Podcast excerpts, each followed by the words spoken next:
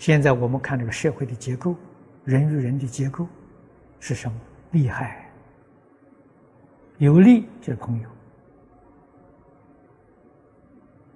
啊，就是亲属；没有利的时候，就是冤家，就是对头。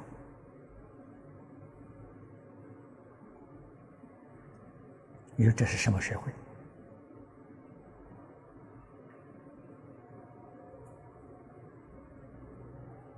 啊，那么从这些地方，我们真正体会到。圣贤教育的重要啊！失掉圣贤教育，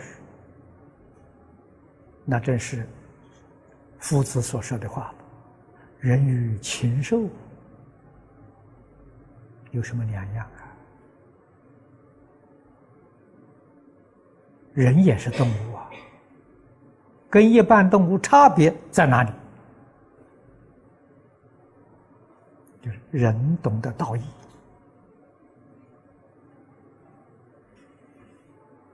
啊，能够明了道德仁义礼